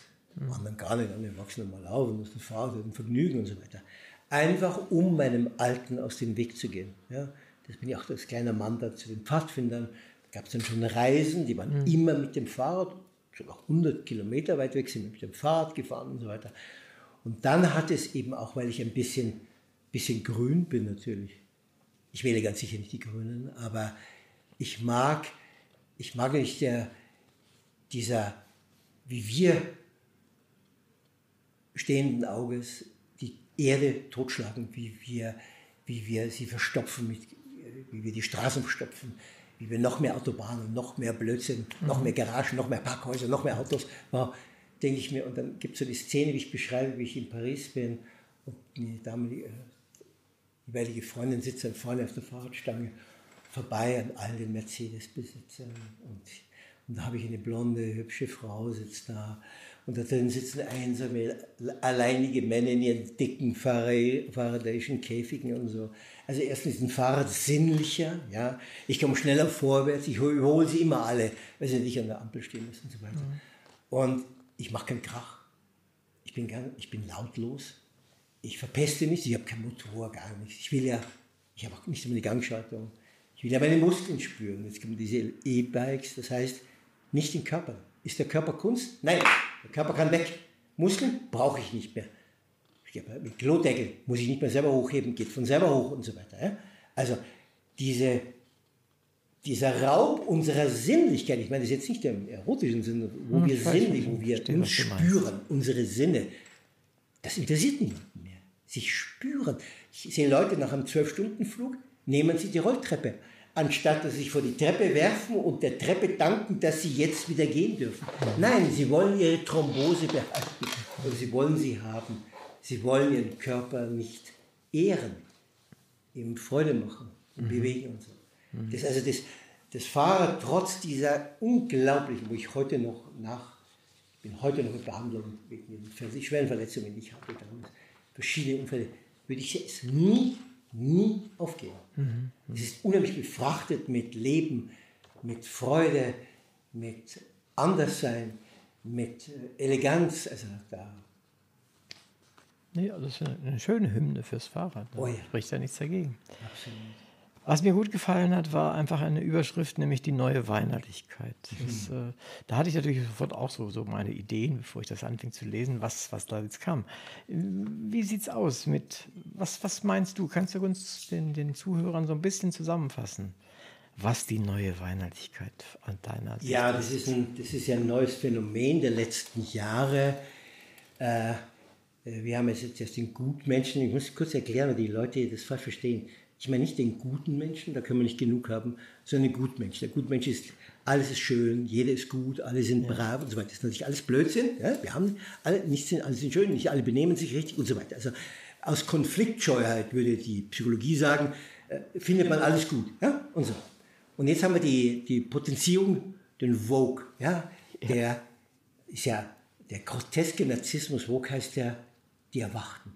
Also wir, die wir nicht wog sind, wir dämmern noch in der Ignoranz hinterm Perlmutterdunst, während sie grotesk narzisstisch sich die Erwachten nennen. Es gibt übrigens Untersuchungen, dass die sogenannten Erwachten natürlich im Privatleben nicht um einen Jota besser oder antirassistisch oder sonst wie sind als wir.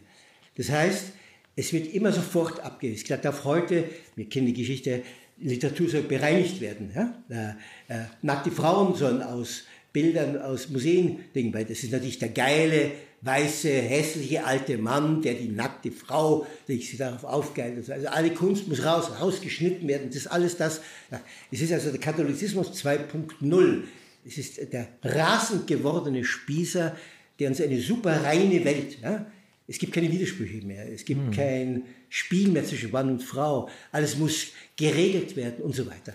Ich bin sehr dafür, dass die Männer sich anständig gegenüber Frauen benehmen und wissen, wie man mit ihnen umgeht, mhm. ja. Aber es muss auch eine, eine Leichtigkeit bleiben und so.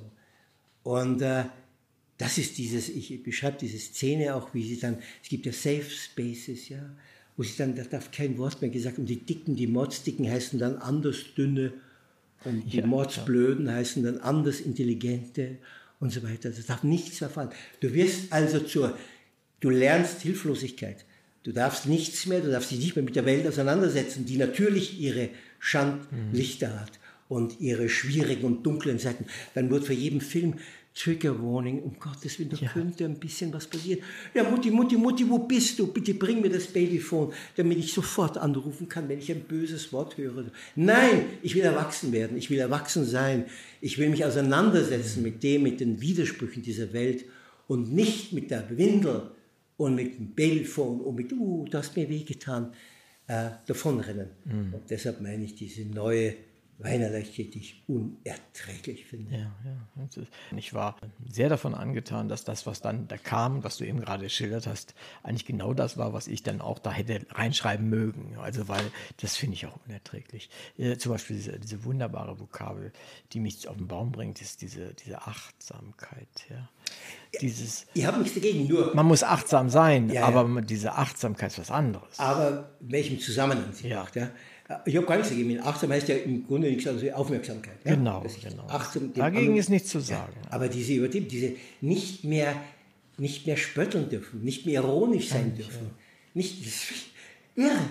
Also, ja, da stehen sie da vom Museum und wollen rein und wollen dann die Geschlechtsteile rausschneiden. Also, ja, das hatten wir alles schon mal. Ne? Wahnsinn. Ne? Jede Literatur, ist klar. Albert Einstein hat Sachen gesagt über die Afrikaner. Wollen wir jetzt die Relativitätstheorie abschaffen? Ja. Außerdem waren das andere Zeiten, man muss den Zusammenhang verstehen. Gut, natürlich sagt man heute nicht mehr Neger. Und natürlich sagt man nicht mehr Neger, weil man den, den Leuten natürlich Aber in dem Buch so und so steht das noch drin. Und das ist jetzt nicht so ein, ein, schlimmes rassistisches Buch gewesen, sondern eins aus der Zeit. Genau, weil es so ist. Man kann dann, wenn man unbedingt will, dann im Vorwort kurz nach, okay, gut, das, Geschenk, aber ja. nicht umschreiben. Gottes Willen. Ulysses wollen sie umschreiben. Ja, ja. Wahnsinnig kleine Spießer, rasend gewordene Neospießer wollen Ulysses umschreiben. Ja, das ist unglaublich, ja. Irre.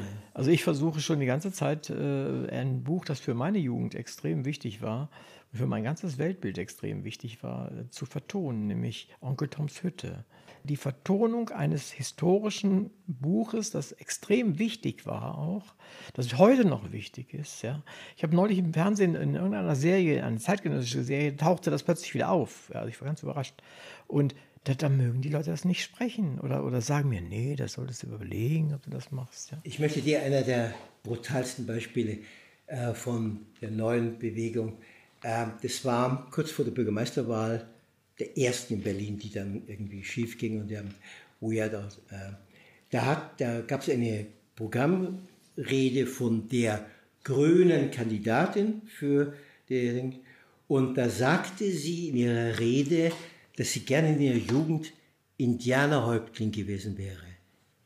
Jetzt ging es los. Lieber Gott. Riesending, ja. Dann wurde das, also das war für eine Unglaublichkeit dass diese Schafsköpfe nicht verstehen, dass sie das doch positiv meinte, dass sie den Mut der Indianer bewundert hat. Sie meinte, nein, das geht nicht. Dann wurde das aus ihrer Rede rausgeschnitten. Und was noch viel schlimmer ist, diese dumme Gans, die dann Gott sei Dank nicht Bürgermeister, hat sich dann entschuldigt und ist allen in den Arsch gekrochen. Das ist doch unfassbar. Anstatt sie sagt, ihr Schafsköpfinnen und ja, Schafsköpfe. Was soll denn da? Ist doch klar. Irrsinn. Ist es, das ist der Irrsinn. Sie darf nicht mehr für die Tiere gewinnen. Hey, Wahnsinn. Ja, naja, aber es ist, es ist tatsächlich gruselig. Ja. Äh, was denn, bildet, ich merke, es bildet sich ganz starker Widerstand jetzt. Also genau wie beim Gendern, das geht jetzt ganz schön, gibt es Gegenwind und so. Ja, ja, ja, das, da passiert einiges.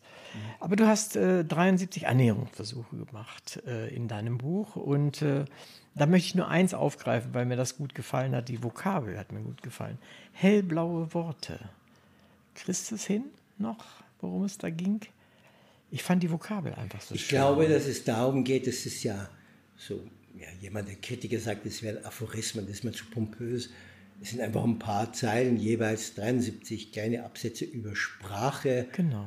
Und ich glaube, es geht darum, dass ich denke, dass wir uns gegenseitig eben Sätze schenken, die mit hellblauen Wörtern, die uns Freude machen, die uns anspornen, Ja, die uns das Leben für Augenblicke erleichtern.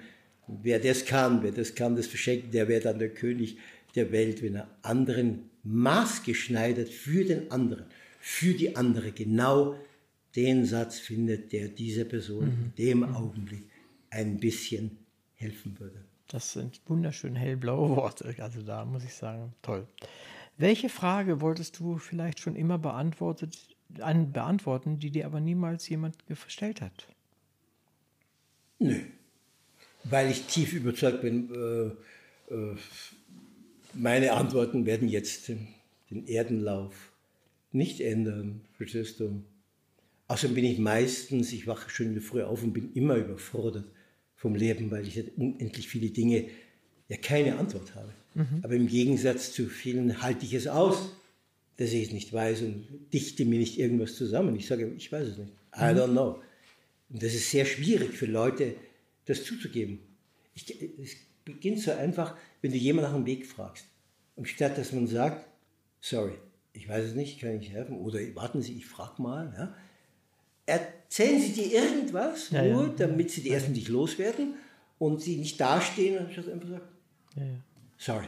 Das ist in, Asien noch stärker als bei uns, ja. Oftmals. Ja, ja, da kommt natürlich diese, das ist ja das Positive auch wieder so eine Freundlichkeit dazu, man Ja, will ja. dem anderen jetzt nicht enttäuschen. um Gottes Willen nicht, nicht Nein sagen oder sowas. Aber so bin ich auch schon rumgeirrt von rechts nach links Handy, und ich kann also nicht nachschauen. Aber man merkt, mit dem Handy merke ich auch bei Leuten, sie sind in Paris, sie trauen sich auch, habe ich gelesen, nicht mehr fragen andere. Ah ja. Das kannst du nicht mehr. Du hast nicht mehr den Mut, auf jemanden zuzugehen und sagen, passen Sie können Sie, was- weil selbst mit dem Handy weißt du ja nicht, wenn du, wo bist du jetzt? Ja, genau? oftmals ist es auch nicht so einfach. Ja, ja, genau. richtig, ja. Aber man fragt nicht mehr. Weil man, wir sind allein geworden. Ja? Man ist Mhm. nicht immer den kleinen Möglichkeit zu kommunizieren, dass man fragt. Weil dann erstens steht man anscheinend blöd da, und die steht blöd da, ich bin fremd und weiß es nicht, das macht ja nichts. Das ist ja nichts Wo ist Schlimmes. die. Müllerstraße? Ja, ja. Nee, ist schon klar. Ja, Sprache haben wir vorhin gehabt. Und äh, für dich ist Sprache sehr wichtig, für mich war es auch immer sehr wichtig. Welches Wort, vielleicht auch wieder so eine Frage, die du gar nicht magst, aber welches Wort in welcher Sprache auch immer, du sprichst ja einige Sprachen, würdest du am liebsten vollständig streichen? Ähm, ich habe in einem Buch, äh, dieses beschissene schöne Leben, ja lustig gemacht über den Durchschnittsjournalisten, der, wenn er Versagen schreibt, dann kann man in deutscher Sprache nur kläglich versagen. Also wenn ein Journalist schreibt, der versagt, dann sagt er kläglich. Also diese Wörter, die automatisch Ja, kommen, verstehe, ja, ja. Sprachhülsen, besondere Spezialisten sind da, Politiker natürlich und so weiter. Gut, die haben auch weniger Zeit als ich, sich damit zu beschäftigen. Ja, es gibt, es gibt eine Reihe von Wörtern, die man irgendwann auf die Blacklist setzt. Auf der anderen Seite gibt es Wörter wieder, die man vom Untergehen retten möchte, weil sie nicht, weil sie besondere Bedeutung, aber so, weil sie halt weniger gebraucht werden und so. Aber was ich jetzt, ah, das ist eine gute Frage, was man vom falschen Fuß erwischt. Ich habe sogar diese Liste in meinem Computer. Ich schreibe mir auch schlechte Sätze raus von Leuten, weil ich mache ja einmal im Jahr so eine Schreibwerkstatt. Hm, hab ja. ich gesehen, ja. Und da schreibe, lese ich das dann vor, mache mich dann lustig so über, äh, wie fängt man Reportagen an, wie geht man das, wie, wie schreibt man, wie geht man los und so weiter. Und dann zeige ich, wie man es nicht machen soll und so weiter. Das ist eigentlich leichter, das zeigen, wie es nicht geht. Das. Ähm, aber es ist richtig, es muss natürlich, es gibt Wörter, die sind einfach zu abgefuckt, die zu abgelutscht, wie benutzte Kondome, die man nicht mehr benutzt, die entsorgt man. Ja? Also die gibt's, klar. Also deswegen, äh, äh, ich habe mich selber mal, früher mal erwischt, äh, das Reisen, habe ich mal geschrieben, ist eine Reise nach innen. Das ist ein banaler Satz. Zum Beispiel, das würde ich nicht mehr sagen, ja? weil, das wissen wir jetzt schon, ja? es gibt so, letztes Mal schrieb mir jemand, so ein Kabarettist, so Sätze, und dann sage ich, du, sag ihm, ich gebe ihm Schreibverbot, was soll da witzig sein? Und der fand das toll. Mhm. Und dann, Leute, die ich für hochintelligent halte, oder sie empfehlen mir einen Film. Und da gibt es irgendeine Hausfrau, die schlecht gevögelt wird. Und das ist dann die, der Sinn dieses Films. Aber die haben ja genug Hausfrauen, die schlecht gevögelt werden. Ich will einen Film, der eine Geschichte erzählt. Oder Männer, die schlecht vögeln. Ja, ich will eine Story und nicht irgendwelche Blödsinn hören. Und so. und so ist es oft, dass man Leute, die man sehr schätzt, geistig dann plötzlich eine ganz andere Idee haben von etwas. Mhm. Es gibt ja Leute, die mich furchtbar an Asphalt tritt. Jemand hat mir geschrieben, dass er mir ins Gesicht pisst bei der nächsten äh, Lesung. Oder bereut, dass mein Vater mich nicht totgeschlagen hat. Also alles gibt es und so. Also ich habe natürlich auch meine, meine Feinde und meine Lieblingsfeinde und so. Aber die Leute sollten wissen, ich weiß ja nicht, was ich sonst machen soll. Also ich muss ich weiterschreiben. Ja, aber die, die, ja. diese Leute gibt es immer und äh, also ich habe mir angewöhnt, äh, die so, soweit es irgendwie geht, so völlig zu ignorieren. Deshalb ist es äh, man muss sich jetzt dann gewöhnen, dass man ein bisschen bekannt wird. Am Anfang, wenn ich so E-Mails bekam, dann habe ich zurückgebellt, aggressiv und so. Bringt gar nichts, ganz lächerlich. Gar nicht. Da kam die nächste Phase. Ich bin ironisch, ich habe ihn mhm. ironisiert. Ja, ja. Ganz schlecht. Dritte Phase, nichts, nicht antworten.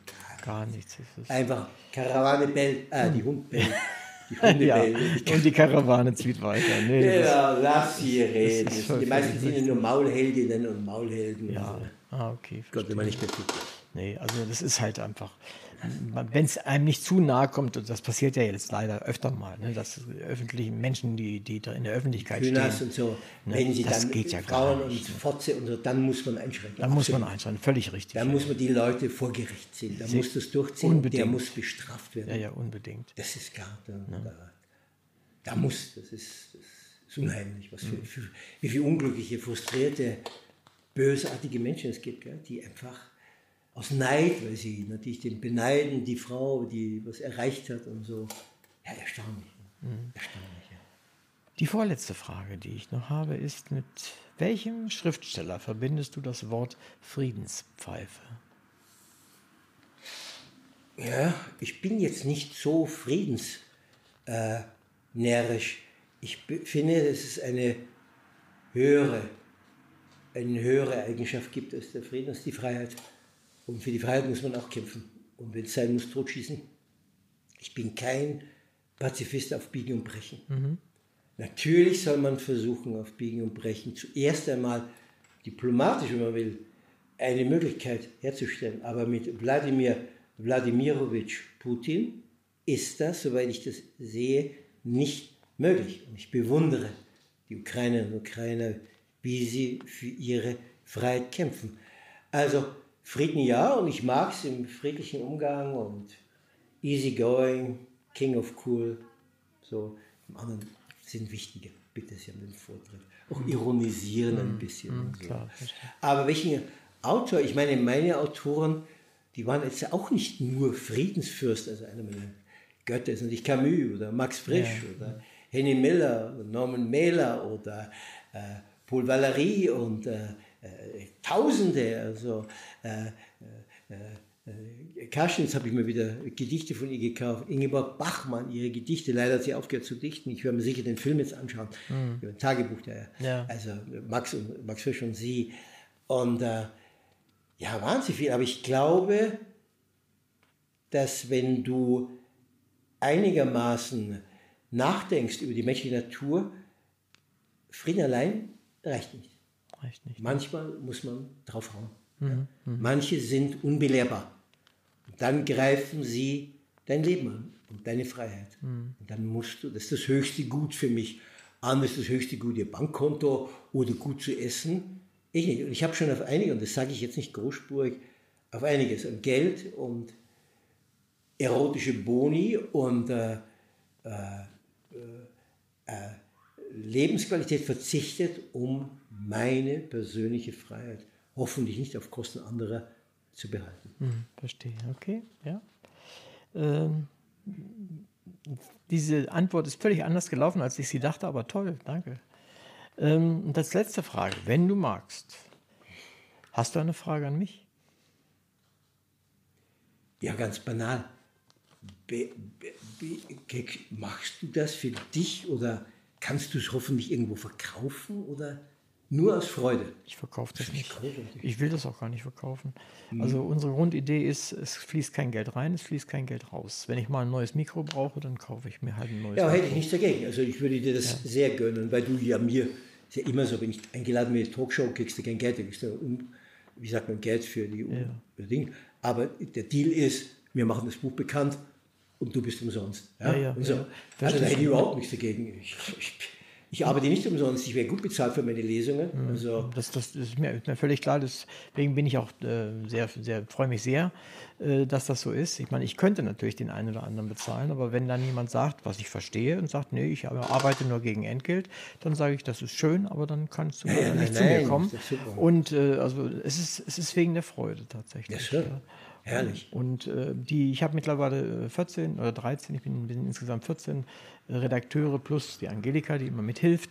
Ähm, und alle machen das, weil sie begeistert sind für Literatur oder der eine ist ein Kinderbuchautor, da macht er was mit oder Lektoren und die machen das mit und äh, an, es gibt noch einen weiteren Moderator, der da macht das und wir haben einen Tontechniker, der macht das einfach, weil es ihm Freude, Freude macht und äh, das sind völlig, ich habe diesen Kirchenrat, der äh, uns seine Stimme leitet, tolle Stimme hat, ja, also äh, unsere beste Lesestimme letztendlich hat. Und wir machen das alle so, weil wir Freude daran haben. Mhm. Und das hat einen riesen Vorteil, weil Freiheit, weil du sagtest, ja, klar, klar. wir sind völlig frei. Absolut. Niemand sagt uns, was wir zu machen oder nicht zu machen haben. Kommen Vorschläge und dann sage ich ja oder ich sage nein. Liebe Hörerinnen und Hörer, heute sprachen wir über Geschichten und Gedanken von und mit Andreas Altmann. Er brachte uns sein Buch Morning Has Broken mit. Es ist ein Buch voller Leben, voller Höhen, Abgründe, seltsamer und unerhörter Ereignisse, Personen und Typen. Diesmal geht es eher nicht allein um das Reisen, vielleicht eher um die Splitter, die Andreas sich beim Reisen, beim Leben in anderen Ländern, zu Hause oder wo auch immer in sein Gedächtnis gerissen hat. Hier blieben sie, bis sie in einzigartiger Weise beim Schreiben und nun hier zwischen zwei Buchdeckeln wieder auftauchen. Diese Lebenssplitter lächeln uns an, ja sie grinsen, schauen verärgert, überrascht, ungläubig, zornig oder auch verlegen. In einem anderen von mir besprochenen Buch ging es um Alexander von Humboldt und wie Reisen das Denken verändert. In Analogie dazu ist Andreas in dieser Disziplin zumindest Weltmeister. Wir haben heute gemeinsam versucht, das Buch im Gespräch assoziativ für Leser zu erschließen. Mir hat es auf jeden Fall riesige Freude gemacht. Ich hoffe Ihnen als Zuhörende und dir, Andreas, als mein Gesprächspartner auch. Beim Lesen in deinem Buch höre ich deinen Puls, der im Takt des Umblätterns schlägt und ebenso im Rhythmus deines Lebens. Morning Has Broken ist mehr als eine Geschichtensammlung. Es hat mehr Confessions des Autors, mehr Facetten vieler Leben und mehr tolle Charaktere und Typen zum Inhalt als sehr, sehr viele andere Bücher. Dabei hat es genau das, was der Autor in einer Geschichte formuliert. Es gibt ihm nämlich nicht den irrigierten Zeigefinger. Und auch deshalb bekommt es meine besondere Empfehlung. Lest oder verschenkt dieses Buch. Ihr könnt einfach nichts falsch machen. Hören heißt dabei sein. Danke, Andreas, für die erzählten Geschichten, dafür, dass du bei uns reingeschaut hast. Danke für deine Geduld mit meinen Fragen und danke, dass wir per Mail immer so wunderbar rumalbern können. Schön, dass du da warst. Ich danke dir, lieber Uwe, und danke, dass du meine Aus, dass du mich, es gibt diesen schönen Satz, Reden ist Silber, Ausreden ist Gold. Und ich durfte ausreden. Danke dir. Ich danke dir. Wunderbar.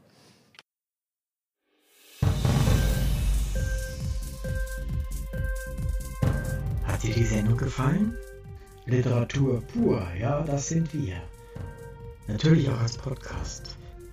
Hier kannst du unsere Podcasts hören. Anchor, Spotify, Apple Podcast, iTunes, Google Podcasts, Radio.de und viele andere mehr.